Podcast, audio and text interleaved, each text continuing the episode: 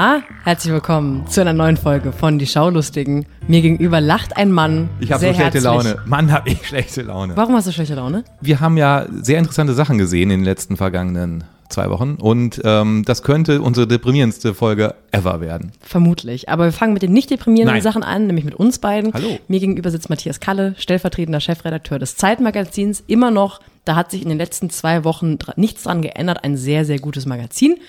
Und ich freue mich auf Episode, hm? 14. Es ist äh, Episode 14 und 14 Mal durfte ich bis jetzt mit der fantastischen Sophie Passmann diese kleine Show moderieren. Kolumnistin des Zeitmagazins. Übrigens im neuen Zeitmagazin ein Alles oder Nichts von Sophie über Bowls. Bowls. Ich bin. Westdeutsche bin ich auch, das muss man heute auch dazu sagen. Westdeutsche. Ein sehr westdeutscher Podcast. Es ist ein sehr westdeutscher Podcast, sehr weiß, sehr westdeutsch. So sind sie, die Wessis. Aber wir fangen einfach mal an. Die gute Nachricht ist, der Entschuldigungsblock, den wir in den letzten Episoden immer drin hatten, muss heute leider entfallen, weil wir keine Fehler gemacht haben. Wir haben in der letzten Folge keine Fehler gemacht. Ich würde sagen, Yeah. Glückwunsch an uns. Allerdings mache ich in dieser Folge einen Fehler. Äh, muss ich raten, welcher der Fehler sein wird? Oder? Ah, ich habe das eine oder andere Equipment für heute vergessen. Zu Hause. ja, ich dachte, ich wollte nicht drüber sprechen. Ich will drüber sprechen gleich. Ich habe ein Buch, über das wir heute sprechen wer- werden, zu Hause vergessen. In diesem Buch waren viele kluge, hitzige Anmerkungen von einem gewissen Matthias K. Und es liegt jetzt bei mir zu Hause in der dritten Etage meines Lofts äh, am Pankower e Edelring. Das klingt what? Es gibt doch in Pankow diesen Ring, wo diese ganzen alten Majakowski-Ring, der, genau, Maja, der richtig, Majakowski-Ring. genau. Da, Da darfst du gar nicht Villa. wohnen, weil du bist kein Ossi. Ich bin aber ja mit Gregor Gysi. So ist er, der Wessi. Und äh, da liegt das jetzt, deswegen mussten wir gerade eben noch in einen Buchhandel gehen. und ein- dieses Buch kaufen. Ja. Und ich musste in Windeseile rekapitulieren, welche wahnsinnig schlauen Notizen ich mir vor zwei Wochen in dieses Buch reingemacht habe, was ich dir ausgeliehen habe. Du hast dir natürlich Notizen gemacht und die mitgebracht in deinem wie immer lilafarbenen, fliederfarbenen Notizbüchlein. Genau, ganz richtig. Ich bin einfach ein Profi. Ich verlasse mich nicht auf mich selber. Ja. Das ist ein grober Fehler, den du nicht mehr machen Du solltest. könntest dich auf mich verlassen, so wie ich mich auf dich verlasse, ist aber offensichtlich nicht mehr ist, eine, ist eine Einbahnstraße, dieses Ja. Vertrauen jetzt. Ich habe versucht, die lustigsten Stellen, die wir gleich aus diesem Buch rezitieren werden, um darüber zu reden, ähm, zu, wiederzufinden und die Gedanken, die ich mir damals gemacht habe. Aber du hast ja vielleicht alles abgeschrieben von den Sachen, die Absolut. ich mir in dieses Buch reinnotiert und habe. wenn Sie nachher denken, da, da, hätten doch noch clevere Gedanken bei sein können. Die tragen wir bin, in zwei Wochen Bin nach. ich schuld, da können Sie gerne an sophie.passmann.gregorgysi.mde.bundestag schreiben.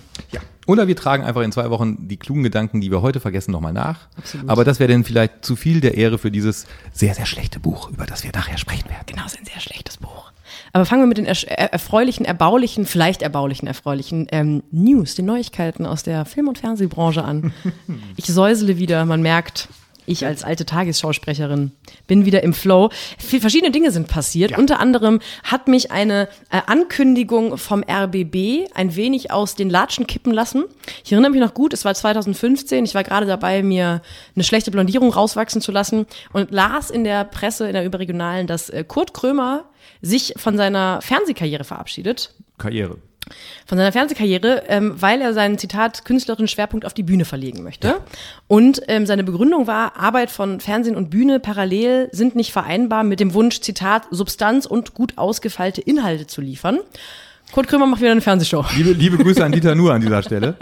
Ähm, Ja, Kurt, Ja, Kurt Krömer macht Kurt wieder Krömer, eine Show. äh, Und nicht nur, wir haben ja vor zwei Wochen schon berichtet, dass er äh, Teil des, wie heißt es, seriös, Seriös, das äh, Serienquartett. das Serienquartett. Nicht nur da ist er Teil des Ensembles, des Festen, sondern seine Show, die er jetzt bekommt, heißt, wie heißt sie? Chez Krömer. ah. Chez, Chez Krömer. Ich, Pardon my English. ich werde es nicht. Und Ich, worum geht's? da kommen halt Leute und die sind bei Krömer und ich nehme an, auch wieder in diesem Format wird sich das Format vor allem an ihm als, als lustige Person entlanghangeln und er wird talken und das wird vielleicht ein bisschen absurd. Wird er Berlinern? Wahrscheinlich wieder ein bisschen Berliner. wieder Wahrscheinlich Berliner, wird er auch manchmal ein bisschen frech sein. Ähm, du ahnst nicht, wer in der ersten Folge ist. Da, die Gästeredakteure haben sich da richtig reingekniet, einen zu bekommen, der normalerweise die Presse wirklich meidet. Laura Karasek. Kurt, nee, Kurt Bienenkopf. Na, Kevin Kühnert. ist, na, was? Kevin Kühner geht in eine Talkshow. Kevin Kühnert hat sein langes Schweigen in der Öffentlichkeit gebrochen und hat sich entschieden, seinen ersten Medienauftritt nach 72 Stunden zu machen. Vielleicht sollte Kevin diese Show zum Anlass nehmen, um mal zu erzählen, welches sein Lieblingsfußballverein ist. Weil wir haben ja vor zwei Wochen bei Serien für Kevin darüber gesprochen, ähm, als wir über Inside BVB gesprochen haben, wussten wir beide nicht aus dem Stand, welches eigentlich der liebste Fußballverein von Kevin Kühnert ist. Danach haben uns Mails erreicht, wo ungefähr fünfmal behauptet wurde, das sei aber nun wirklich der Lieblingsverein von Kevin Kühnert. Und es war immer unterschiedliche Aussagen. Ja, ich glaube keiner davon. Nein. Habe aber auch in den letzten zwei Wochen, um ehrlich zu sein, relativ gut geschlafen ohne dieses Wissen. Vielleicht wird das Ich bei nicht. Chez Krömer äh, äh, ähm, äh, verraten. Äh, diese Show beginnt Anfang September, wird wie immer auch in der RBB-Mediathek sehen, zu, zu sehen sein. Ja, wir freuen uns und berichten nicht darüber. Ähm, aber vielleicht hatte äh, Kurt Krömer ja auch Beratung. Weil, äh, weil Die zweite schöne Sache, die passiert ist in den letzten zwei Wochen. wir haben heute gelesen, dass der Powersender BR, auch bekannt als Bayerischer Rundfunk, für ihre super Aushängesendung Die Münchner Runde, eine Talkshow, die irrerweise um 20.15 Uhr, ich glaube jeden Mittwoch äh, im, im Bayerischen Rundfunk kam, die haben, da haben sie sich gedacht, ah, da müssen wir mal ran, da müssen wir irgendwie mal ein paar frische Ideen haben, weil sie rausgefunden haben, der durchschnittliche Zuschauer der Münchner Runde ist 73 Jahre alt. Das ist ja ein Traum für ZDF zum Ja. Beispiel. Da sind die, gucken die neidisch rüber. Aber 73 ist nicht ideal, sagt der Genau. BR. Und der BR hat überlegt, das ist ein Riesensender, Riesensenderverbund, und die haben sich überlegt, ah, was können wir da machen? Ach, da fragen wir doch einfach mal zwei externe Berater und geben denen 170.000 Euro für ihre Idee. Das Ziel war wirklich, äh, die Show, Zitat, besser, zeitgemäßer, jünger zu machen. Und für 170.000 Euro, also mutmaßlich 170.000 Euro, weil diese beiden Berater haben auf Nachfrage äh, sich nicht über die Höhe auslassen wollen, haben aber auch nicht kommentiert, ob es nicht vielleicht ein bisschen mehr war, ähm, haben sie zwei Herren eingeladen, nämlich Rolf Sturm und Robert Altenburger. Rolf Sturm ist selber äh, stramme 67 Jahre alt, also der wird äh, mit ein bisschen Glück schafft das vielleicht den Durchschnitt um sechs Jahre zu senken, was schon viel wäre. Und er hat, er hat äh, unter anderem Regie geführt bei der super äh, äh, quasi YouTube-Sendung Verstehen Sie Spaß. Um, äh, auch bei der Schmidt-Show. Man darf jetzt aber nicht irgendwie den Eindruck gewinnen, dass er nur hochwertige Sachen machen würde. Er hat auch bei Richterin Barbara Salisch Regie geführt oder hat das produziert, wie, was, was immer da gemacht hat. Und Robert Altenburger war früher beim, beim kernigen äh, Rechtspop-Sender Servus TV. Hat sich ein bisschen von Red Bull äh, Nazi-Geld geben lassen. Das, das äh, satirische, das war eine satirische Überspitzung. Man weiß nicht genau, ob es Nazi-Geld war oder nur Rechtspopulistengeld. Und die beiden haben dann interessanterweise kein Konzept geliefert, haben aber versprochen, dass sie das Dossier zur Maischberger Show liefern könnten, was sie auch nicht getan haben. Ja. Weswegen Rolf Sturm das Ding dann kalt geschrieben hat, dieses Dossier. Und jetzt ist da ein bisschen Social Media und neues Studiodesign. Lieber Ulrich Wilhelm, Herr Wilhelm äh, ist der Vorsitzende des äh, BRs, der Chef des BRs. Sophie Passmann und Matthias Kalle sind die Schaulustigen. Ich sag mal, für 85.000 Euro, Mal 90, wenn wir hin und zurück fahren. wir hätten Ihnen das auch gemacht. Wir hätten Ihnen ein bisschen was erzählen können, was der Münchner Runde gut getan hätte. Wir hätten ein paar frische Ideen mitgebracht. Internet wäre eine Idee. Social Media, da ist Sophie vor allem Firmen mit und wir, ich hätte Ihnen eine kleine Auswahl an Gästen äh, schreiben können und an, auch an Moderatoren. Wäre mir auch was eingefallen. Aber Zug ist abgefahren. Sie haben ja wahrscheinlich kein Geld mehr in der Privatschatulle. Ich nehme an, da ist jetzt alles ausgegeben für eine hochwertige Beratung. Ja.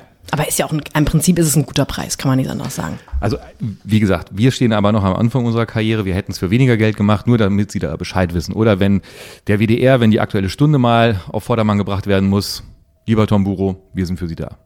Das dürfte ich ja gar nicht. Ich bin ja beim WDR. Dürfte ich, Ich da beraten? Nein. Nee, wahrscheinlich nicht, ne? Nein. Das wäre auch so sympathisch. So von einer, einer Redaktion in die andere. So, Jungs und Mädels. Hier, macht wir mal machen hier. jetzt mal, komm mal bei mich bei. Wir machen einmal für euch durchwischen. Was ist das hier? So. Das hat uns, ach, und dann haben wir etwas äh, zu den wenig positiven Dingen, die wir uns angeschaut haben in den letzten zwei Wochen, gehörten drei Trailer. Ja, du hast, du war fand, Oh, du nicht, ne? in der, in, du, du warst in deiner kleinen Man Cave und hast dich für, was war Science Fiction, lustige Pipi-Kaka-Filme und was hast du dir angeschaut? So, Sophie muss mal kurz rausgehen und mir was zu trinken holen. Ich habe mir, Und ein Sandwich machen vielleicht noch. ich habe, ich war sehr angetan von dem Trailer zu Der Joker, der Superhelden-Verfilmung ohne Superhelden. Jo Joaquin Phoenix, sagt man Joaquin? Ich weiß es bis heute Oder nicht. äh, da dürfen, darf man da auch Jo sagen? Jo Phoenix. Jo, Jo Phoenix. Jo, jo, jo Phoenix. Jo Phoenix ist, Gute ist der Jo der Woche. Zeiten. Das ist einer von Ähm, diesen Schauspielern, wo ich vermeide, den Vornamen zu sagen. Ich sage meistens sehr kennerisch Phoenix, in der Hoffnung, dass niemand nachfragt. Du sagst immer, der Bruder von River. Genau. Ja. Never forget. Joaquin Phoenix spielt den Joker. Regie führt Todd Phillips. Todd Phillips war vor allem äh, bekannt für die Pipi Kaka Filme Hangover 1, Hangover 2 und Hangover 3. 3. Stark. Und hat jetzt äh, offensichtlich mit dem Joker ein ziemliches Brett hingelegt. Äh, Es wurde in Venedig sehr gefeiert und ich habe mir den Trailer 80 Mal angeschaut und habe vor allem versucht so zu sprechen, zu sprechen, das klappt schon ganz gut, wie Robert De Niro, der eine Rolle spielt in diesem Film. Also Mund nicht öffnen. Und talking to me. Und äh, was ich ganz, ganz toll finde, ist, dass es eine Version von Sand in the Clowns in diesem Trailer gibt. Das hat mich sehr bewegt und habe dann am Wochenende die ganze Zeit verschiedene Verfassungen von Sand in the Clowns gehört. Am besten gefällt mir die von Barbara Streisand. Barbara Streisand, ja, ich bin dann auch in so ein bisschen in so einen Barbara Streisand-Tunnel reingefallen, weil du mir das äh, erzählt hast und habe ähm, viele Male äh, Don't Rain on My Parade gehört. Was nicht, was nicht äh, gut ankommt, wenn man dazu tanzt in der Bahn. Aber muss jeder selber wissen. Barbara Streisand Anfang der 90er Jahre den absoluten Power-Move gebracht. War mit wem zusammen damals? Mit. Andrew Agassi. Wirklich? Ja. Altersunterschied 28 Jahre. Barbara Was Streisand. Sie jetzt nicht sehen können, Matthias Kahle grinst anerkennend. ja. Starke Frau. Ich muss sagen, Barbara ist super. Und damals war Andrew Agassi auch noch so ein langhaariger Tennisrüpel, hat man gesagt. Tennisrüpel. Tennisrüpel. Dieser Trailer hat mir sehr gut gefallen. Ähnlich ratlos war ich bei dem Trailer zum neuen, letzten, neunten Star Wars Film, Rise of Skywalker. Ja, stimmt. Ich konnte da wirklich leider keine Ansprache. Du bist nicht so ein. Trekkie. Ich bin. Du, du bist ja nicht so ein Trekkie. Und Der Witz wird nie alt. nein, den, Nee, ich, ähm, äh, genau, ich war damals äh, für Slytherin und dann bin ich aber äh, ausgestiegen da gedanklich. Ja. Meine Damen und Herren, wenn Sie den auch gesehen haben und noch rätseln, ist Ray jetzt auf der dunklen Seite der Macht? Oder ist es alles nur ein Versehen? Wurde der Trailer blöd zusammengeschnitten? Oder, ähm, schreiben Sie die Schaulustigen at Zeit.de, kommen Sie mit uns in unseren kleinen ähm, Star Wars Chat. Wir klären dann bis zum 19. Dezember, wenn dann der neunte und der abschließende Film dieser Skywalker-Serie läuft. Wir können darüber sprechen, wie das Auf jeden Fall, da freue ich mich sehr drauf. Ja. Ähm, da werde ich dann auch. Nee, da freue ich mich wirklich drauf. Was war denn der dritte Trailer? Der, der dritte Trailer, den hat mir heute ein äh, dir auch bekannter Kollege aus dem FAS-Feuilleton geschickt. Und äh, das war der Trailer zu einem Film, von dem ich nicht wusste, dass der schon läuft. Äh, und zwar Good Boys. Produziert von Seth Rogen. Und dieser Trailer, du hast ihn dir hoffentlich auch angeschaut und wir lagen auf dem Boden. Er ist ein. Gagfeuerwerk. Ja. Also er fängt schon mal damit an, dass Seth Rogen diesen drei Hauptdarstellern, den die beide, die alle drei, würde ich sagen, zehn, zehn, irgendwie, so, irgendwie sowas sind. Ähm, ach, Jungs sehen ja jünger aus, ne? Zwölf. Ja, ja. Und er erklärt ihnen, ähm, er, sie dürfen den Trailer nicht sehen, weil da passieren zu viele Dinge, die die nicht sehen dürfen. Gewalt, Drogen, Sex. Und, so und die Jungs sind so, aber wir haben das doch gespielt, wir waren doch dabei. Ja, ihr dürft es machen vor der Kamera, aber ihr dürft es nicht sehen. Das That's der eine- fucked up. Ja, du darfst das sagen, aber das dürftest du dir nicht nochmal anschauen. Das war schon sehr lustig. Ähm, das ist so eine, ist so- ist so eine Schmunzelkomödie, über die ich mich sehr freue im Trailer und ich garantiere, ich werde mir sie dann doch nicht im Kino anschauen. Nein, ich glaube auch tatsächlich, die besten Gags haben wir in diesem Trailer jetzt gesehen und damit Ja. ist auch gut. Schauen Sie sich den Trailer an, dauert drei Minuten, ist, ein, ist lustig und kann Ihr Wochenende retten, wenn Sie von den deprimierenden Besprechungen, mit denen wir gleich aufwarten werden, die Schnauze voll haben. Apropos deprimierend. Es waren ja vergangene Woche Wahlen im sogenannten Osten, wobei man sagen muss, Vorsicht, Vorsicht, Vorsicht, es ei, gibt ei, ei. nicht Heißes einen Eisen. Osten. Heißes es gibt nicht Eisen. einen Osten, man darf nicht über den Osten sprechen, sondern zwei ostdeutsche Bundesländer, weil das wäre, wenn man sagt, wenn man auf einmal anfangen würde, in Ost und West zu unterteilen, wo käme man dann hin in die 70er? Und ähm, deswegen wurde gewählt und deswegen wurde auch vom MDR die ein oder andere, naja, Wahlanalyse ist auch wieder ein starkes Wort, aber es wurde auf jeden Fall Dinge produziert und auch über den Äther gesendet. Und ich habe mich da vor allem, weil ich Sonntag unfassbar verkatert war und schlecht gelaunt und im Kino, dazu werden wir auch noch gleich kommen, habe ich diese ganze Wahlberichterstattung so ein bisschen an mir vorbeigehen lassen, um ehrlich zu sein. Ich kann das gut verstehen. Ich habe mir die erst die Prognose, dann die Hochrechnungen angeschaut von Jörg Schönenborn, der übrigens nicht bei Infratest DIMAP arbeitet. Wir haben schon mal drüber gesprochen. Das kann man leicht verwechseln, weil er immer vor dieser Wand steht und mit dem Balken. Dann habe ich den Ton ausgemacht. Und dann war es, ich würde nicht sagen erträglicher, aber es war interessanter, sich das Ganze ohne Ton anzuschauen. Und da waren lustige Menschen, lustige Moderatoren, die ich jetzt auch noch nie gesehen hatte und die wohl ich habe das denn auf Twitter nachlesen können, äh, für einige Furore gesorgt haben. Was, was, ist, was kann denn bei einer öffentlich-rechtlichen Berichterstattung zu einer AfD-Wahl im Osten falsch gelaufen sein? Da bin ich jetzt wirklich ratlos. Also es gab eine Moderatorin vom MDR, die äh, zuerst verwechselt hat den CDU und den FDP-Chef von Sachsen. Hm, das ist natürlich blöd. Dann hat sie Thomas de Maizière und Lothar de Maizière verwechselt. Das sind zwei Personen? Ja, und äh, dann sagte sie zu dem AfD-Kandidaten Jörg Urban, es sei natürlich auch vom MDR sehr, sehr viel Positives über die AfD berichtet worden. Und ich glaube, da wollte sie Schulterklopfen für. Und sie hat dann auch noch gesagt zu ähm, äh, Marco Wanderwitz, der ist von der sächsischen CDU. Als die ersten Hochrechnungen reinkamen, hat sie zu Wanderwitz gesagt, eine stabile Zweierkonstellation, eine bürgerliche, wäre theoretisch ja mit der AfD möglich. Ja, ich habe, also äh, das ist jetzt kein opportunistisches, peinliches ähm, äh, Teasing auf das, äh, auf das, auf denselben Verlag, aber der Kollege Matthias Dell hat in, bei Zeit Online eine, wie ich finde, sehr gute Zusammenfassung geschrieben äh, davon, was beim öffentlich-rechtlichen alles äh, falsch lief in der Vorberichterstattung, im grundsätzlichen Umgang mit der AfD, was symptomatisch ist für dieses ähm, leicht, nicht nur leicht anbiedernde, sondern wahnsinnig anbiedernde und auch gefährliche An dieses Kuscheln und dieser diese Meinung, man könnte Rechtsradikalismus wegdiskutieren, wenn man nur angestrengt und kritisch genug nachfragt. Und das finde ich hat sich auch Sonntag gezeigt. Deswegen es war jetzt eben ein flachser Spruch. Ich war nicht zu verkatert, um das anzuschauen. Ich habe nur ähm, mit so einer Mischung aus Wut und und Hilflosigkeit mir angeschaut, wie da einfach an allen Seiten handwerkliches Versagen meiner Meinung nach zu sehen ist das ja über, sag ich mal, eine blöd gelaufene Live-Schalte hinausgeht, ja. sondern einfach die, die Medienelite Deutschlands, Teil der Medienelite Deutschlands ist einfach ähm, dabei, seit Jahren die AfD mit hochzujazzen. Ja. Und da kann man sich dann auch lustig machen über irgendwelche Artikel, äh, wo dann gemutmaßt wird, warum ist der Osten denn so? Und das, das ist dann auch eine Baustelle, aber für mich geht es vor allem darum, dass noch nicht mal öffentlich-rechtlich oder privat, mir ist es völlig egal, aber diese Illusion, dass man alleine etwas schaffen könnte, woran seit Jahren ganz viele scheitern, nämlich mit kritischer Nachfrage und guten Ideen, mal endlich die AfD zu demaskieren. Die AfD ist ja nicht maskiert, das sind einfach halt Nazis.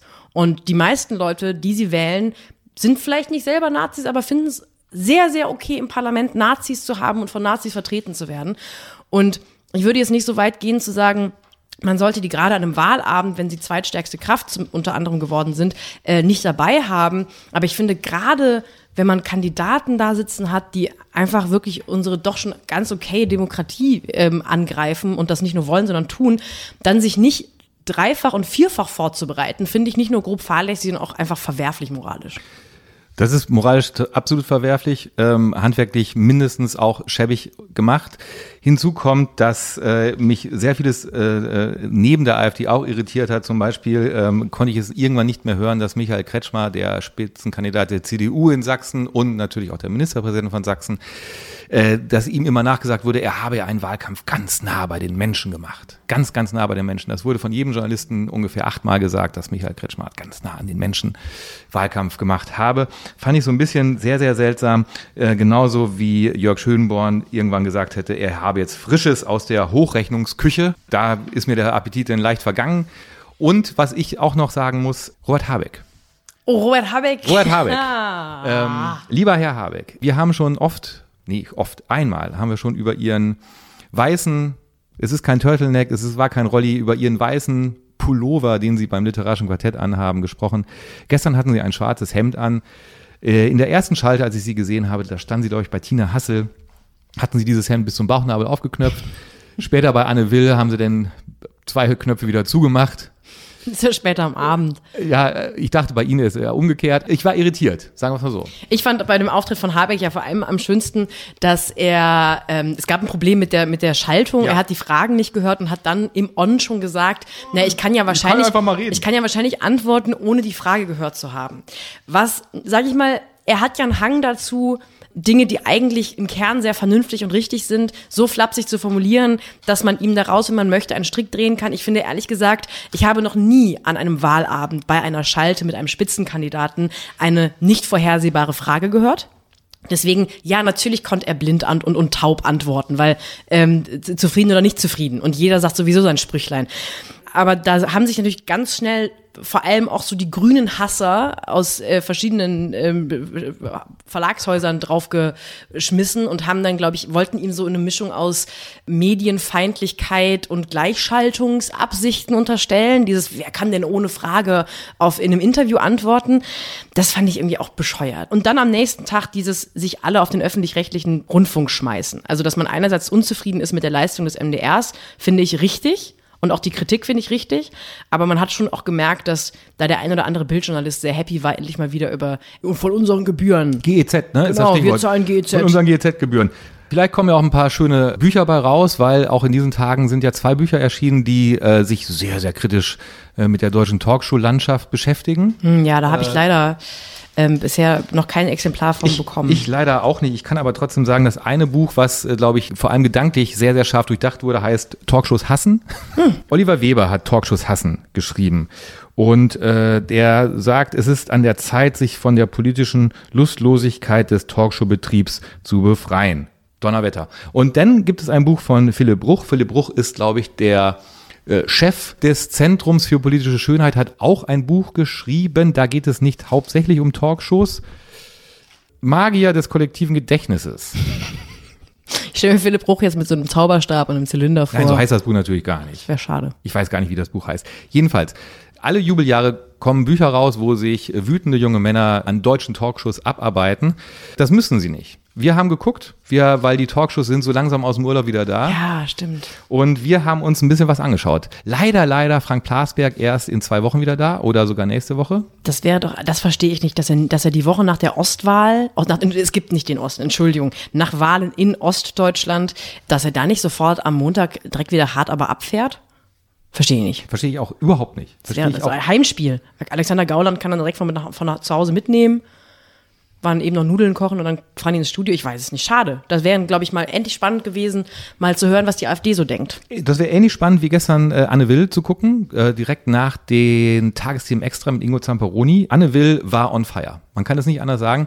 Anne Will, man merkte ihr gestern an, dass sie das alles nicht mehr so ganz ernst nehmen konnte. Zu Gast waren übrigens, vielleicht noch ganz kurz, mein lieber Kollege Martin Machowitz, Büroleiter unserem Leipziger Büro, Zeit im Osten, Ressortleiter, Alexander Gauland, weiß ich gar nicht, was der beruflich macht, Robert Habeck, Manuela Schwesig und Melanie Ammann und David Hasselhoff. Äh, Rainer Haselhoff, Entschuldigung, Rainer Haselhoff, Ministerpräsident von Sachsen-Anhalt. Und über ihn hat sie zum Beispiel gesagt, sie leben ja schon seit 100 Jahren in Sachsen-Anhalt. Da merkte man schon so eine gewisse Lustlosigkeit im Wegmoderieren. Und sie sagte zu Frau, ich glaube zu Manuela Schwesig, immerhin ja auch Ministerpräsidentin von Mecklenburg-Vorpommern, ob sie noch wisse, was Phase ist. Das waren so irgendwie Aber ich ganz, mochte das. Also ich mochte, ich mochte das auch. sehr. Ich mochte das, war- auch. Ja, also nicht falsch verstehen. Nicht falsch verstehen. Ich mochte das auch sehr, dass sie so ein bisschen schnippisch drauf war gestern. Ich mochte das, äh, stand ihr sehr, sehr gut. Und ich war als Zuschauer da auch dabei. Es ich war passt bei auch, ihr. Es passte auch in den Abend. Es war, man war dann auch müde von diesen ganzen pseudo-ernsthaften, äh, jeder sagt sein Sprüchchen Sachen. Deswegen, ich habe mal auch nicht fertig geschaut. Ich hatte ja diese, Ja, du hattest ja diese Sache am ich hatte Laufen. diese da. Sache mit dem Kater noch. Ähm, und aber trotzdem hat mir das sehr, sehr gut gefallen. Ich fand das äh, erfrischend, wie man jetzt wahrscheinlich sagen würde, wenn noch die Nullerjahre Jahre- Jahre wären. Ja. Und ähm, wir haben ja beide sehr begeistert die Sommerpause, das Ende der Sommerpause entgegengefiebert. Mhm. Und äh, vorletzte Woche hat ist Ilna wieder losgegangen, direkt mit einer Knallerbesetzung. Äh, zu Gast waren Karl Lauterbach, Richard David Precht, Jana Hensel, Nikolaus Blome und Paul Ziemiak. Starke Truppe. Ganz starke Truppe. Und ähm, was mir aufgefallen ist, ist, dass wenn Maybrit Illner Menschen vorstellt, egal wer da ist, jeder ist irgendwann mal Publizist. Sie sagte zum Beispiel, Richard David Precht ist hier Philosoph und Publizist. Jana Hensel ist bei uns, Journalistin und Publizistin. Nikolaus Blume ist bei uns, stellvertretender Chefredakteur der Bild und Publizist. Also Publizist ist im Prinzip kein geschützter Beruf. Wenn wir beide irgendwann mal eingeladen werden würden, gemeinsam und nicht immer nur wegen der Ja, Quote. wo, woran könnte das liegen, dass ich eingeladen werde und du nicht? Du bist eine ostdeutsche Frau? Nee, ich bin einfach, ich glaube, ich bin ein bisschen bekannt. Ach so. Aber wenn wir mal irgendwann zusammen bei Ilna sitzen, können wir als Publizisten vorge. Ich möchte dann gerne als Publizist vorgestellt werden. Ich fand äh, diese Sendung sehr interessant. Ich, was mir am besten gefallen hat, war, dass äh, Paul Ziemiak, der äh, so ein bisschen ins Kreuzverhör genommen wurde von Maybrit Illner für Äußerungen, die ja Annegret Kramp-Karrenbauer bezüglich Hans-Georg Maaßen gemacht hat, sich die ganze Zeit versucht hat rauszureden mit dem, ich hab's ja getwittert. Also als ob, als ob im Prinzip, wenn man was twittert, dann ist gut. Also dann ist die Sache erledigt. Wenn Paul Ziemiak, immerhin Generalsekretär der CDU, wenn der was twittert, dann war's das. Dann muss man da auch nicht mehr drüber reden in der Talkshow, weil er hat's ja getwittert. Fand ich so ein bisschen sehr, sehr seltsam. Aber lass uns doch diese zu Recht richt da gewesene Schimpftirade beenden mit einer Sache von Ilna, die uns eigentlich beide sehr, sehr fröhlich gemacht hat. Aus der ersten Folge nach der Sommerpause. Ja, hat uns so gut gefallen, dass wir eigentlich beschlossen haben, das jetzt eigentlich zu einem, ja, wie soll man sagen, zu unserer ständigen Verabschiedung zu machen. Ja, sie hat sich in der ersten Folge fluffig, würde ich sagen, verabschiedet. Nee, einfach so, wie man es machen sollte, finde ich. Und zwar so. Wenn Sie mögen, sehen wir uns nächsten Donnerstag wieder. Gleiche Stelle, gleiche Welle, 22.15 Uhr. Vielen Dank. Bis dahin. Schön mit Öl. Es entgeht uns nichts. Besser kann man sich nicht aus einer politischen Talkshow verabschieden. Ich finde, bis Denver finde ich noch besser. Gleiche Stelle, gleiche Welle, schön mit Ö. Machen, machen Sie es Guatemala. Frau Illner, würden Sie das für uns nochmal gesondert einsprechen? Weil wir sind ja nie donnerstags, wir sind ja freitags. Ja. Wir würden uns sehr, sehr freuen und Sophie Passmann würde auch nochmal zu Ihnen in die Sendung kommen, wenn Sie das für uns täten. Ja, toll. Jetzt hast du das Versprechen gegeben. Ja. Ah, jetzt wird der Kalender wieder voll. So. Ich habe in der letzten, bei der letzten Folge, äh, ich glaube, ein paar Leute da draußen überrascht. Ja. Weil ich nämlich äh, die Möglichkeit hatte, mich über eine kleine, aber feine äh, Streaming-Produktion namens Inside Borussia Dortmund lustig zu machen. Aber stattdessen habe ich sie ernsthaft angeschaut und mit ihr ernsthaft darüber gesprochen. Und diese Beliebtheit reicht mir. Ich habe nicht weitergeschaut. Ich habe die ersten fünf Minuten geschaut und dachte, nee, das war's mit der Begeisterung. Ähm, es interessiert mich doch nicht mehr so sehr. Schade. Dann hast du was nämlich verpasst. Oh oh. Ja. Verdammt. Ja, ich habe die zweite Folge gesehen und äh, ich fand da bemerkenswerte Szenen vor. Zum einen, der von dir ja auch sehr verehrte Trainer äh, von äh, Borussia Dortmund, Lucien Favre, ist wirklich so ein unfassbarer Power-Nerd. Er hat, es gibt eine Szene, wo er auf dem Flughafen, als die Mannschaft auf den Flieger wartet, auf dem Flughafen, alle haben dann diese Anzüge an, die sie anziehen müssen, wenn sie offiziell unterwegs sind.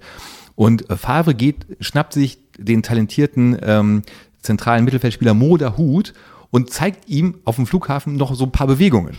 Einfach zeigt ihm nochmal, wie er was so machen muss und das, das sieht schon sehr, sehr toll aus. Dann steigen sie ins Flugzeug und was mich sehr verwundert hat, Mannschaft steigt ins Flugzeug und neben Mario Götze, Spieler von Borussia Dortmund, geht Ann-Kathrin Brömmel in dieses Flugzeug. Hilf mir auf die Sprünge. Ann-Kathrin Brömmel, die Ehefrau von Mario Götze. Ah, okay. Das ergibt natürlich Sinn.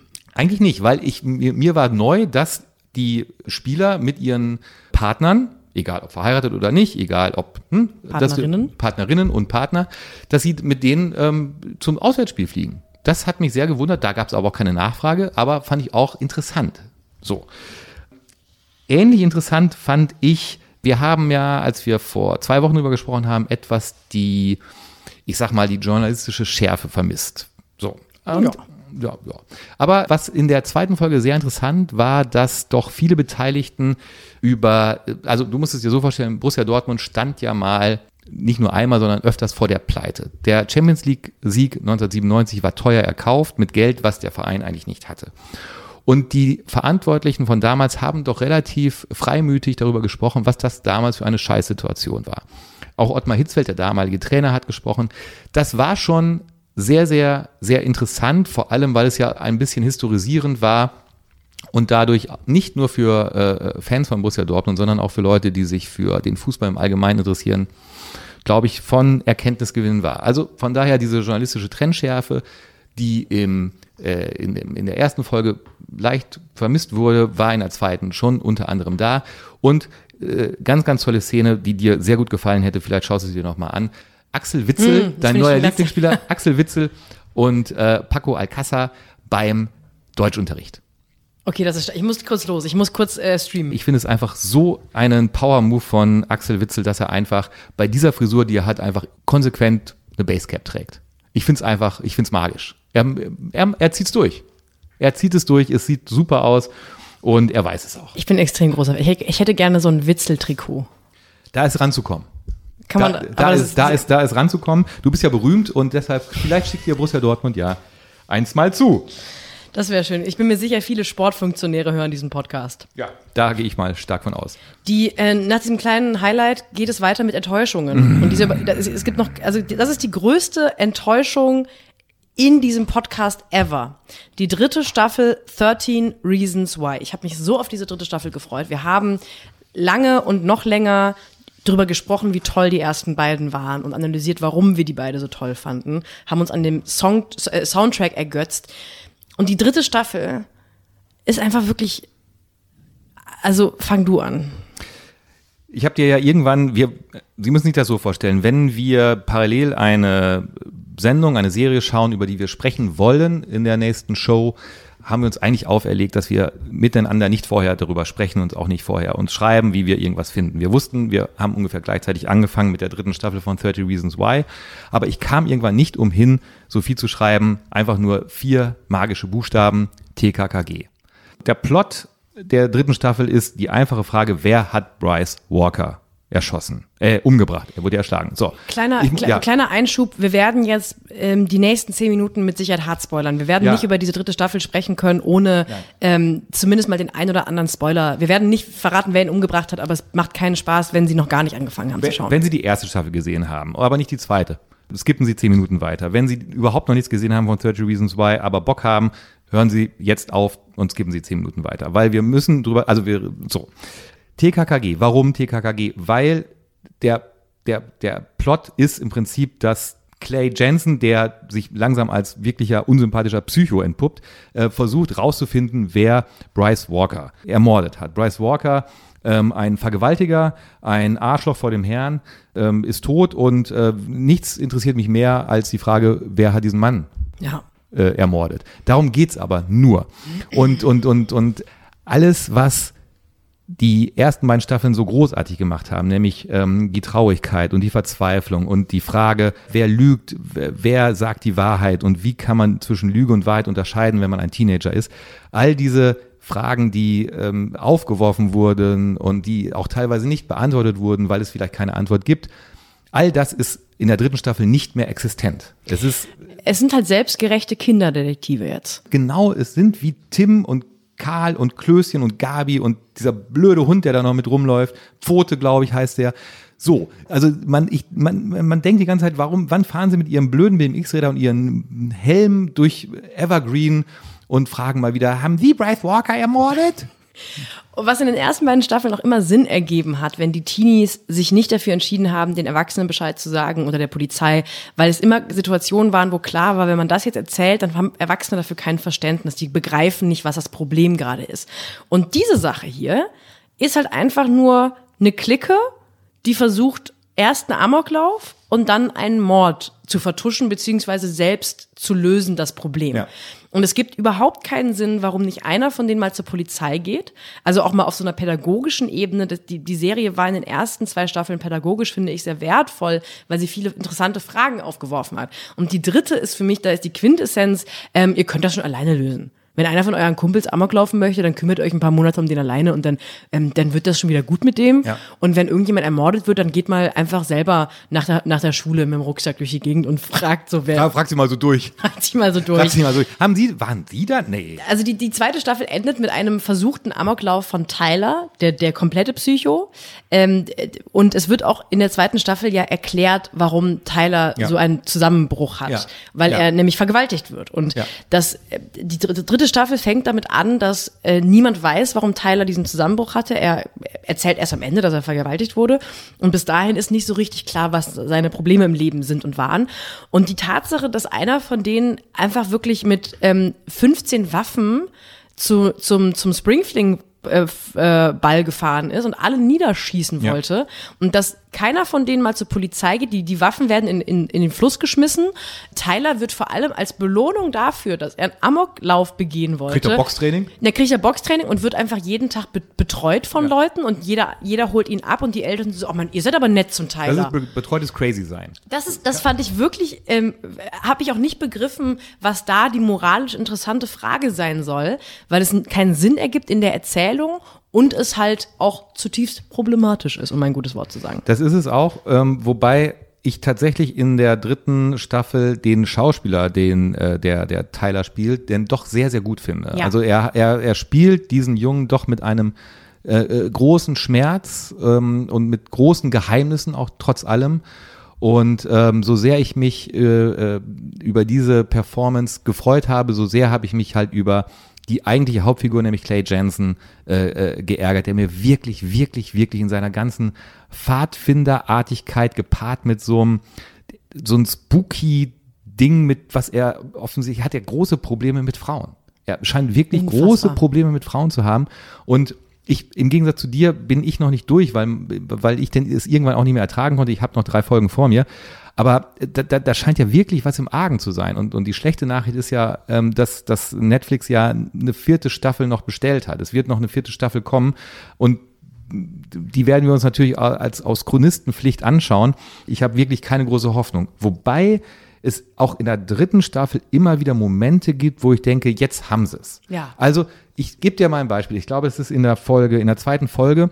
Es gibt auch da wieder in der dritten Staffel, muss man dazu sagen, wir, äh, es gibt einmal sozusagen den Erzählstrang in der Gegenwart, nämlich die Suche nach dem Mörder von Bryce Walker.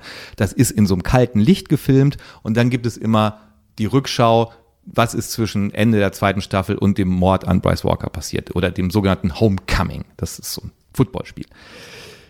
In der zweiten Folge gibt es eine Szene, wo Chloe, die damalige Freundin von Bryce Walker, beim am Abendessentisch mit der Mutter von Bryce Walker sitzt. Und da spricht die Mutter von Bryce Walker mit Chloe über die Männer ihres Lebens, über ihren Vater, über ihren Ehemann, also den Vater von Bryce und über ihren Sohn, über Bryce. Und sie tut das mit einer unfassbaren Traurigkeit. Das, diese Frau wurde von allen Männern verarscht, verletzt, herabgewürdigt und Story of every woman's life. und sie erzählt es Chloe, der Freundin ihres Sohnes, so im, und, und was sie eigentlich sagt ist, lauf. Steh auf und lauf. Lauf weit, lauf weg und komm nicht zurück. Nicht zu meinem Sohn. Und das ist schon ziemlich, ziemlich gut. Ja. Das ist schon ziemlich gut. Es, die haben immer wieder so Stellen, wo man merkt, es gibt denselben Flow wie in den ersten beiden Staffeln. Ähm, aber ein ganz großes Problem der dritten Staffel ist für mich auch Ani, die Protagonistin, die neue. Das ist eine neue Schülerin, die aus Großbritannien, also sie ist ursprünglich aus, ich Kenia. glaube, Kenia. Und ähm, mit ihrer Mutter, die Mutter pflegt den Großvater von Bryce Walker, der im Sterben liegt. Das heißt, die wohnen quasi am Herrenhaus von den Walkers. Und Ani ähm, ist in Großbritannien groß geworden und kommt neu an diese Schule.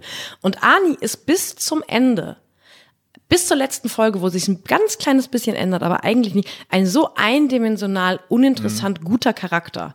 Die ist so, ähm, also ich glaube, sie wollen manchmal schon die Gebrochenheit oder die, die, die Doppelstandards, ähm, die so zweite und dritte Generation Migrationsfamilien haben, dass die sich einfach besser benehmen muss, weil ihre Mutter deutlich strenger ist. Das wird angedeutet, aber darüber hinaus, die scheint keinen schlechten Knochen im Körper zu haben. Die ist viel klüger und reflektierter und be- manchmal so ein bisschen von oben herab belächelnd, wenn sie mit Clay und so spricht. Und, und lässt sich aber auch auf keine moralische Gebrochenheit ein, Doch, weil doch, ich, doch. Nee, ich finde immer wieder, wenn sie Dinge tut, die moralisch verwerflich sind, Sie geht schläft, sie, sie schläft mit Bryce Walker. Genau, und sie, sie schläft mit Bryce Walker und ich finde, sie geht da aber ganz lange drüber hinweg, als würde das eigentlich gar nichts zur Sache zu, zu tun. Und irgendwann entschuldigt sie sich dann bei, bei, den, bei einer der Frauen, die von Bryce Walker vergewaltigt wurde dafür und sagt, das war ganz schlimm. Aber bis dahin nehme ich ihr auch keine innere Zerrissenheit ab. Ich finde die einfach unfassbar schlecht erzählt Ja. und, und schlecht gezeichnet. Das ist sehr, sehr schade, weil ähm, auch in dieser Figur hätte was drin stecken können, so wie in ganz vielen Themen, die nur angedeutet wurden, hätte mehr hätte drin stecken können. Wie zum Beispiel das große Oberthema dieser dritten Staffel ist toxische Männlichkeit. Ja. Das ist, eigentlich ist es das große Thema. Das wird aber aus so einem so einem ganz seltsamen, wir müssen alles, was toxische Männlichkeit ausmacht, einmal durchhecheln. Also auf einmal ist die Hälfte der Jungs äh, abhängig von Steroiden zum Beispiel. Ja, äh, bin ich mir nicht sicher, ob das so ein guter, guter Anker ist, um über toxische Männlichkeit ähm, ähm, zu sprechen. Dann gibt es eine, eine Figur, die ähm, sich für die nicht ausgelebte Homosexualität hasst, äh, Monty de la Cruz. Und das wird alles immer nur so angedeutet, aber es geht nie so tief, wie zum Beispiel versucht wurde, der, vor allem in der ersten Staffel, die Figur der Hannah Baker relativ tief und relativ klar zu erzählen. Und das ist so, so schade, weil auch eine Figur wie, wie Justin, der hätte wachsen können im Laufe der drei Staffeln, wächst einfach nicht, sondern Justin ist äh, so ein Negativbild von, von Dylan McKay aus Beverly Hills 1910. Auch einer, der eigentlich wahnsinnig gut aussieht, aussieht und, und, und äh, aber dann doch immer wieder scheitert. Aber dieses Scheitern ist, ist nicht gut auserzählt.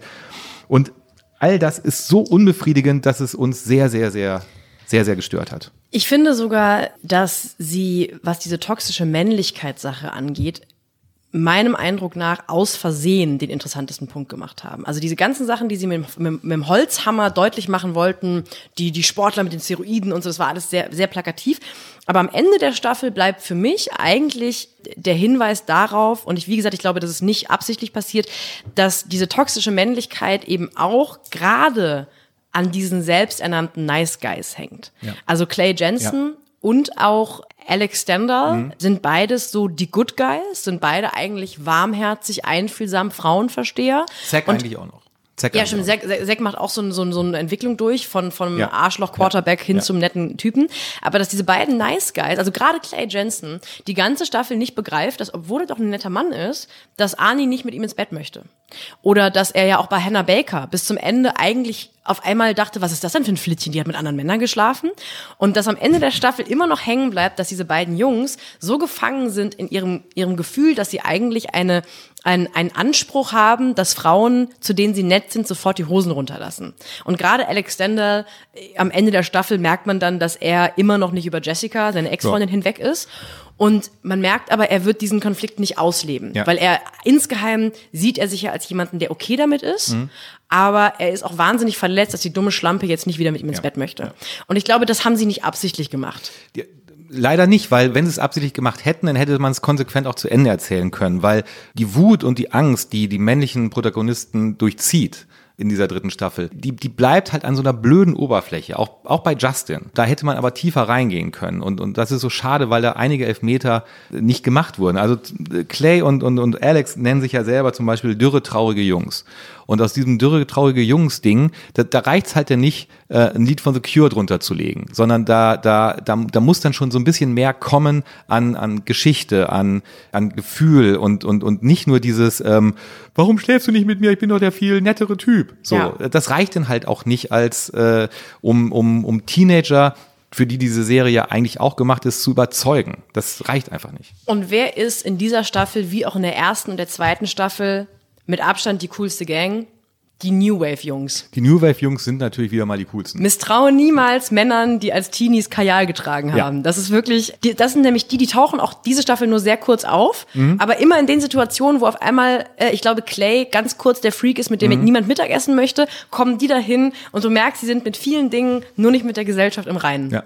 Und das habe hab ich wieder sehr geliebt daran. Ja. Also, liebe Macher von 30 Reasons Why, vielleicht die vierte Staffel Mach doch die um die New Wave Jungs oh, das drumrum. So das, das so ist toll. das einzige plausible, weil die anderen Figuren gehen einem jetzt wirklich wahnsinnig auf die Nerven und dieser TKKG-Plot der dritten Staffel ist wirklich das aller, allerletzte. Nichtsdestotrotz. Haben wir ja, oh, wir, wir, mittlerweile vollenden wir unsere Sätze gegenseitig. Haben wir ja uns in den ersten beiden Staffeln so sehr über den Soundtrack gefreut und machen das auch jetzt wieder. Wir haben eine gemeinsame Top 3 Möchtest du einen Trommelwirbel? Soll ich? Machen wir machen zusammen den Trommelwirbel. Bei drei. Eins, zwei, drei. Passis und Kallis Top 3, die besten Songs aus der dritten Staffel 13 Reasons Why. Yes. Auf Platz 3. Auf Platz 3 ähm, New Order mit Regret. New Order, die Band, die aus Joy Division hervorging, nachdem sie ihren Curtis das Leben genommen hat. Äh, New Order waren denn so ein bisschen fröhlicher als Joy Division. Ja, das war quasi die Fun-Punk-Version. Die Fun-Punk-Version von Joy Division haben sie gesagt, wir müssen jetzt irgendwas anderes machen. Was machen wir denn? Ach, machen wir ein bisschen Dance, Dance-Moves dazu. Eurodance. Ein bisschen Eurodance. Und, ähm, und, und, das, und das Lied, das sich die Macher ausgesucht haben für die dritte Staffel, ist nicht Blue Monday oder eins der Smash-Hits, sondern ein relativ kleiner Hit, den äh, New Order 1994 hatten, mit dem Namen Regret. Und ich habe mich äh, deshalb darüber gefreut, weil das zu dem Soundtrack gehörte ähm, meiner Abiturmonate. Als ich ähm, ähm, fürs Abitur ja, gelernt ist ein großes Wort. Also als ich dem Abitur entgegendämmerte, äh, den Abiturprüfungen, äh, lief dieses Lied äh, rauf und runter und ähm, ich habe mich sehr gefreut, ähm, dass es das Lied von New Order wurde und ich möchte es kurz anspielen aus dem Jahr, in dem Sophie Passmann geboren wurde.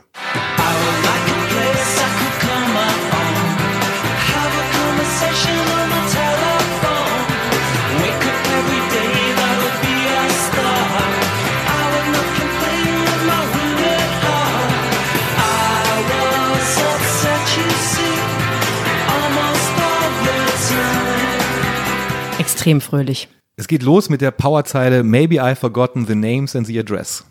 So.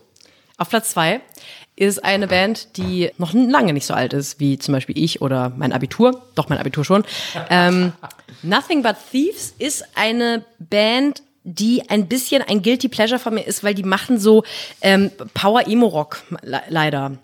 Und wachsen aber glücklicherweise so weit mit, dass man die nicht peinlicher findet als vor ein paar Jahren. Die machen eigentlich handwerklich sehr guten Alternative Rock. Und ich habe mich sehr gefreut, als in der, in der Staffel ein, ein etwas neuerer Song von denen aufgetaucht ist, Forever and Evermore.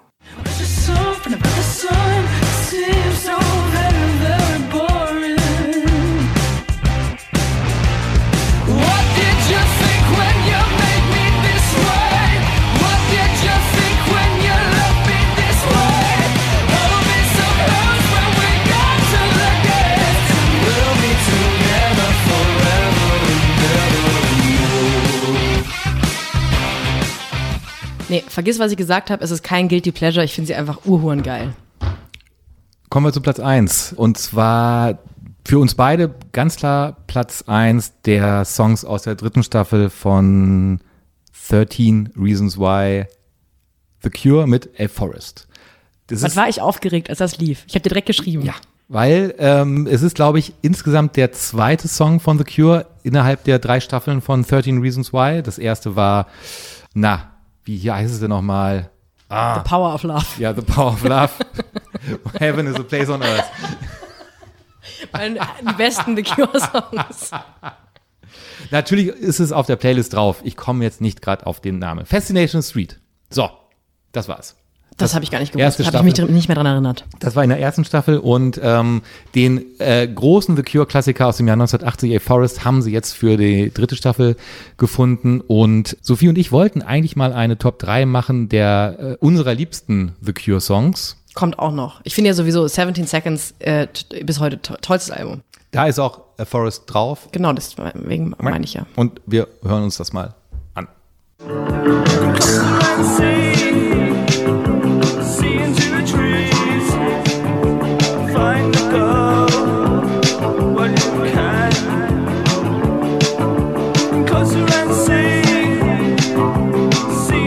Da wird man einfach direkt sofort fröhlich Ja, man möchte tanzen, man möchte die Klamotten vom Leib reißen. und sich Kajal an, ins Gesicht malen. Meine Güte. Das Wie immer auf der playlustigen Playlist von Spotify. Ja. Aber wir müssen wirklich sagen, es ist äh, diese drei Lieder und ein paar andere okay Lieder sind nur ein schwacher Trost für den Mist, den sich die Macher da in der dritten Staffel ausgedacht Leider, ja. haben.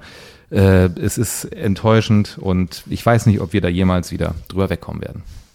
Aber vielleicht hilft die nächste Rubrik beim drüber hinwegkommen. Meine Lieblingsrubrik? Passmann spoilert. Heute Rocky 1. Rocky gewinnt nicht den Kampf, aber die Herzen der Leute. Für mich jetzt äh, keine Überraschung. Wusste ich. Okay. Wusste ich. Aber wie ist der Kampf ausgegangen? Ähm, schlecht. Unentschieden. Aber er darf an Adrian ran. Das ist ja auch wichtig. Unentschieden. Und das, das ist ja die Schweinerei, wenn der Weltmeister im Schwergewicht, Apollo Creed, unentschieden boxt, bleibt er Weltmeister. Das ist eine absolute Frechheit. Da muss doch mal die Politik aktiv werden. Ja. Halbherzige Empfehlungen. Ich bin froh, dass wir heute mal wieder eine Folge haben, wo wir eine ähm, etwas vernachlässigte Rubrik auch haben, nämlich die halbherzigen Empfehlungen. Das hatten wir jetzt lange nicht, weil es einfach viele Dinge gab, die wir entweder abgrundtief scheiße fanden oder ganz, ganz toll. Ja, das stimmt. Aber du lag, du lagst. Lag. Du, du lagst ja gestern auch äh, leicht verkatert im Kino. Genau, ich war im Kino, weil ich mir lang, seit langem mal wieder einen Kinofilm angeschaut Ja. habe. Nämlich Late Night Movie. Ein Film mit in der Hauptrolle Emma Thompson, Mindy Kaling, was denn? Ja. Thompson Thompson. Von den Thompson Twins. und Mindy Kaling. Mindy Kaling kennen, äh, kennt man aus The Office. Und ähm, Mindy Kaling war, Das war Stromberg. genau, das ist die Vorlage für Stra nee, die Nein, nach, nach, nach, nach, genau, ja. genau. Mindy Kaling kennt man aus The Office und ich fand sie immer ganz, ganz toll, weil sie immer eine On-Off-Beziehung mit BJ Novak hatte, Ja. den man auch aus The Office kannt, kannte. Und die waren für mich jahrelang ein Power-Couple. Und das, obwohl sie nicht ein Paar waren, aber fand ich irgendwie trotzdem gut. Mit wem war Emma Thompson? Jahr, jahrelang Power Couple? Weiß ich nicht. Kenneth Breathes. Kenneth Mach dich nur lustig. Ich, und? Emma, Emma Thompson. Und wo haben wir Emma Thompson? Wenn ich mich jetzt über jedes TH von dir lustig machen würde, hätte ich ganz schön 13 viel zu tun. Reasons Why. Wo haben wir Emma Thompson nochmal so abgefeiert letztens? Äh, weiß ich nicht mehr. Fleabag. Ach ja, ja. Sie ist die Frau, die, wo Fleabag Ja, denkt, an der, in der Bar, Richtig, da geht noch richtig, was. Richtig. Aber Emma Thompson, äh, Mindy Thompson. Kaling, BJ Novak, nee, BJ Novak ist nicht dabei, aber Mindy Kaling und Emma Thompson äh, sind zusammen in Late Night. Der Plot ist, Emma Thompson ist eine ähm, Late Night Host seit 25 Jahren in, in den Vereinigten Staaten als Britin und ist da so eine wichtige intellektuelle Unterhaltungsstimme. Und langsam sinkt aber ihr Stern des Erfolgs und Mindy Kaling kommt als neue Autorin in den Autorenraum und nach allen vorhersehbaren Dramedy, Comedy-Schwüngen, die so ein Film machen muss, geht's am Ende natürlich super aus. Mir war klar, dass ich ihn mir anschauen möchte, weil ich, jeder Film, der mit Late Night zu tun hat, muss ich mir natürlich anschauen. Ähm, aber ich habe vorher gedacht, ach du Scheiße, warum machen sie da jetzt mit Krampf eine Frau draus? Ja. Weil ich dachte, es ist doch, also ich verstehe Repräsentation und so weiter. Ich finde es ganz toll, mal eine Frau als Late-Night-Host zu sehen. Aber es ist doch so unglaubwürdig, dass eine Frau seit gerade seit 25 Jahren eine Late-Night-Show hat und die hält. Und ähm, habe gedacht, ma- warum macht man sich in dem speziellen Fall jetzt noch so künstlich schwer und zeigt nicht einfach die Realität, weil der Film wollte Ja. auch durchaus die Realität zeigen. Ähm, der, Ko- der Autorenraum ist weiß und männlich und alle sind in- in Harvard gewesen, was sehr nah an jedem Autorenraum jeder Late-Night-Show in den Staaten ist. Und sie ist dann aber so der Bruch in der Real Realität. Und deswegen habe ich zwischendurch, war das nicht glatt in der Kulturkritik, die dieser Film machen wollte. Wie, wieder, ich verstehe, das, den, Gedanken finde ich sympathisch. Ich finde leider nur, hat der Film an manchen Stellen drunter gelitten. Nichtsdestotrotz ist relativ klug damit umgegangen worden, wie sie ist als erfolgreiche Frau, nämlich eigentlich eine Pseudofeministin, die keinen, die könnte ja Frauen einstellen, wird auch gesagt im Film, aber sie mag halt keine Frauen. Und das bricht dann so ein bisschen auf mit Mindy Kaling. In alles in allem ein wirklich netter Film, manchmal sehr gute Lacher, manchmal unfassbar platt. Ähm, jede Sekunde ist vorhersehbar. Emma Thompson, Emma Thompson ist ganz toll natürlich. Mindy Kaling ist gut. Und äh, es war am Ende keine so gnadenlos furchtbare Idee, eine Frau daraus zu machen. Aber der Film wäre mit Sicherheit besser gewesen, wenn man noch härter auf so einen absolutistischen äh, Late-Night-Host aus den Staaten hätte draufhauen können. Das wurde dann so ein bisschen unglaubwürdig. Aber es ist alles in allem eine halbherzige Empfehlung. Man kann sich's anschauen. Aber Ähm, man kann es auch lassen. Man kann es auch lassen. Ich persönlich habe wieder festgestellt, ich finde Kino und Kinobesuchen einfach scheiße. Du hast mir ein Foto geschickt, ähm, kurz bevor der Film losging. Du saßt komplett allein im Kino. Alleine und die Klimaanlage war kaputt. Aber du hattest Popcorn. ich hatte äh, natürlich Popcorn. Süß oder salzig? Salzig. Was? Ja. Geil ist auch süß und salzig gemischt. Oh, ja, genau. Welcher, ja, ich mag, ich mag salziges Popcorn. Es tut mir leid. Schauen Sie sich den an und vielleicht mögen Nee. Sie es ja. Doch, halbherzige Empfehlung. Ja, ja, schauen Sie sich nicht unbedingt an. ja. So muss man sagen. Wa- Warten Sie, bis der endlich auf illegalen russischen Servern zu sehen ist und dann gucken Sie sich ihn an. Ja. Komm, eine Rubrik machen wir noch. Ja, die machen wir auf jeden Fall, weil es ist unsere neue Power-Rubrik. Und sie heißt?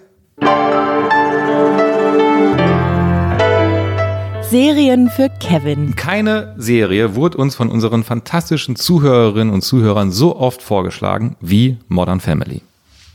20 Minuten, Serien für Kevin, perfekt für die Badewanne, dass man keine Schrumpelhaut bekommt. Und äh, ich habe voller Vorfreude mir tatsächlich die erste Folge der ersten Staffel Modern Family angeschaut, weil Modern Family, ich weiß, es ist die neunte Staffel und ich weiß, jeder Emmy, den es gibt, hat diese Serie schon gewonnen. Ich habe es mir angeschaut und ich war enttäuscht. Das überrascht mich, weil du Brooklyn Nine-Nine so toll findest. Und ich es finde, hat nichts miteinander zu tun. Ähm, ja, humoristisch doch schon. Also zum Beispiel Andy Samberg in Brooklyn Nine-Nine ist sehr, sehr nah an Phil Dunphy aus, aus Modern Family in, in, als Comic Relief.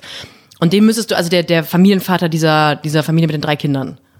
Dieser, die sind sehr ähnlich. Und Tut sich bei mir nichts. Also ich, also ich, ich den, den, diesen anarchistischen Humor, den Brooklyn Nine-Nine ja nun wirklich hat und, und aus jeder die Pointe überall rauszuhauen und jeden Elfmeter reinzumachen, das hat mich komplett überzeugt und so will ich es haben, wenn ich nur 20 Minuten Zeit habe für eine Folge. Aber das Problem, was ich mit Modern Family vor allem habe, ist, dass es unfassbar konventionell ist.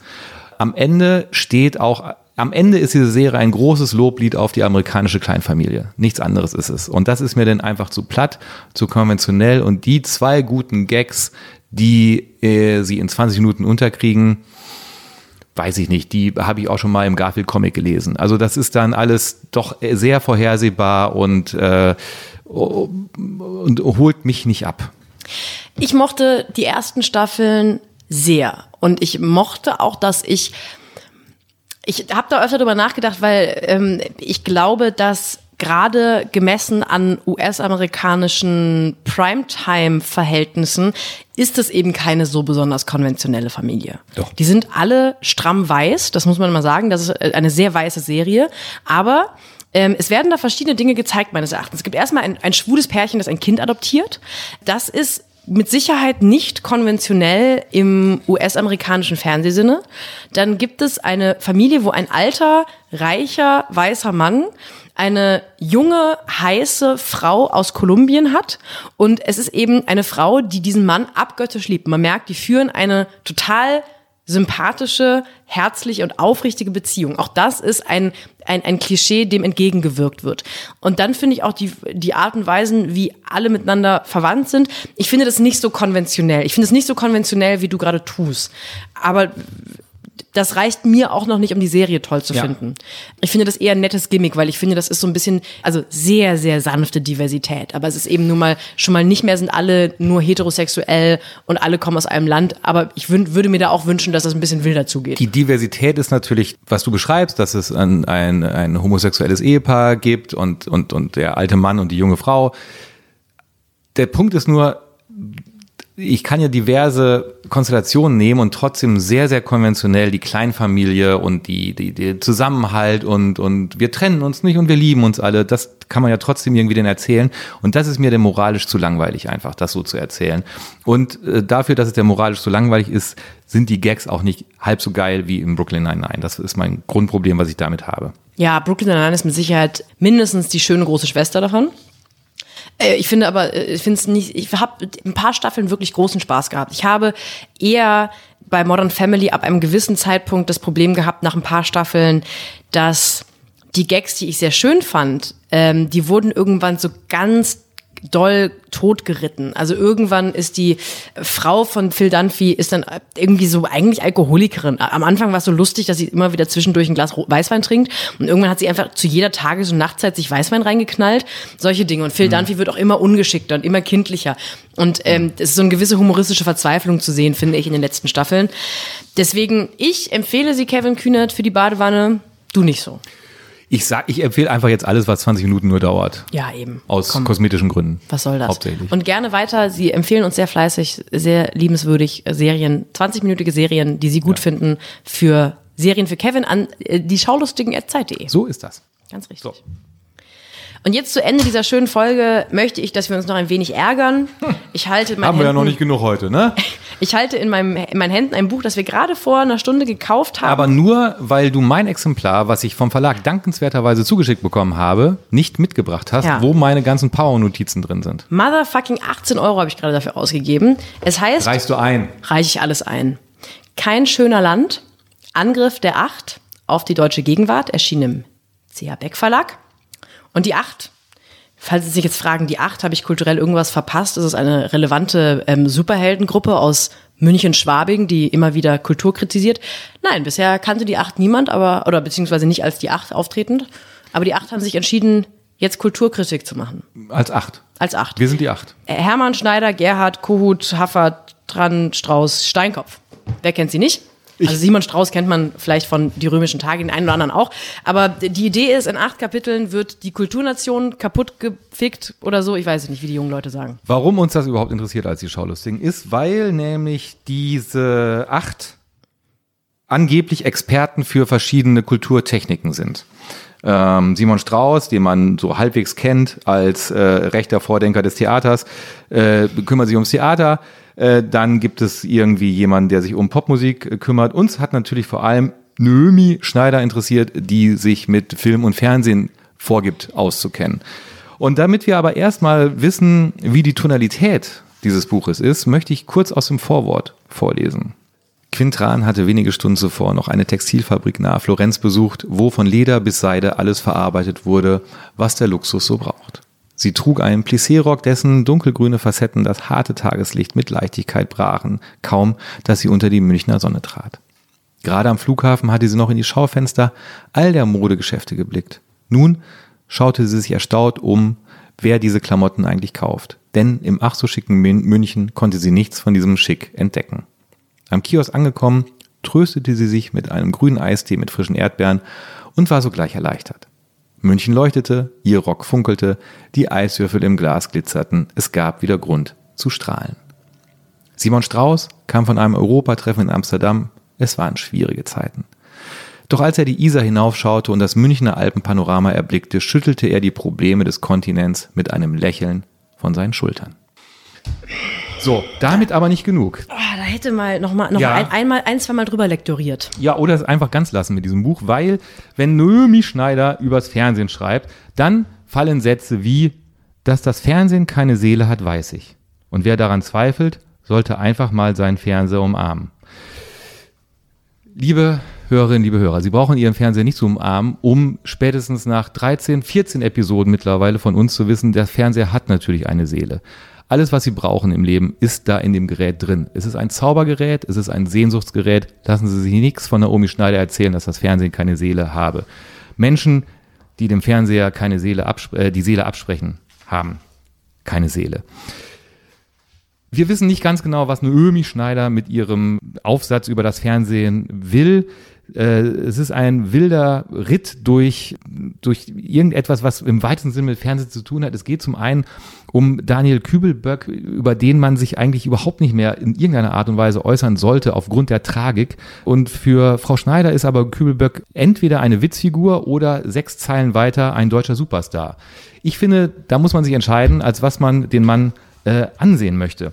Dann geht es noch über, ich habe meine erstes Heute-Journal mit 28 erst gesehen, über was hat eigentlich Sascha Hehn mit David Hasselhoff zu tun. Ich habe das alles nicht verstanden und ernst nehmen kann ich schon gar nicht.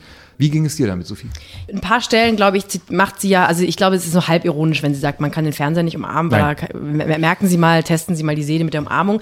Ich finde aber für so einen halbwissenschaftlichen Essay, was er am Ende sein möchte, finde ich die Grundthese, auf der man alles andere, von der man alles andere ableiten möchte, finde ich Ironie jetzt erstmal schwierig, weil entweder du willst schmunzeln oder du willst halt kluge Leute zitieren. Dann ähm, finde ich auch, also sie, sie zitiert, zitiert sehr großzügig immer wieder Leute, die viel über Medien- und Fernsehtheorie gesagt haben.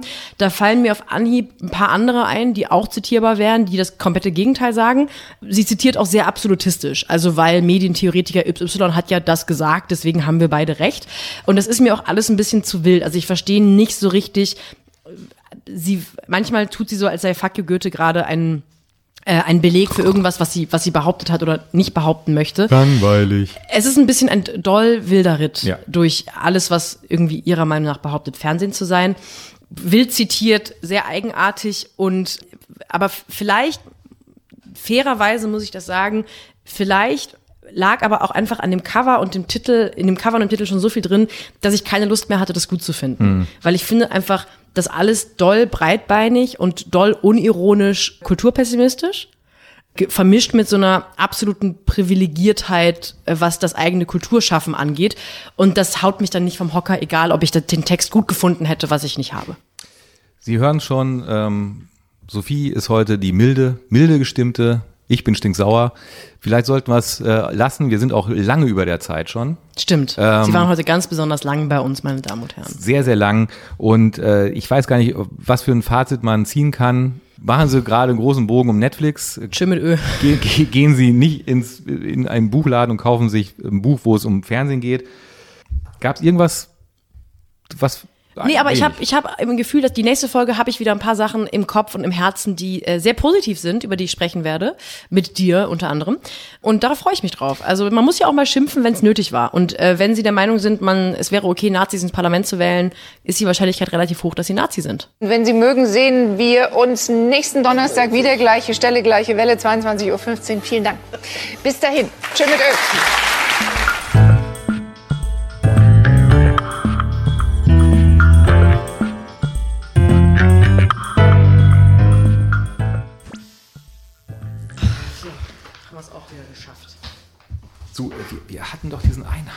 für den Hidden Track.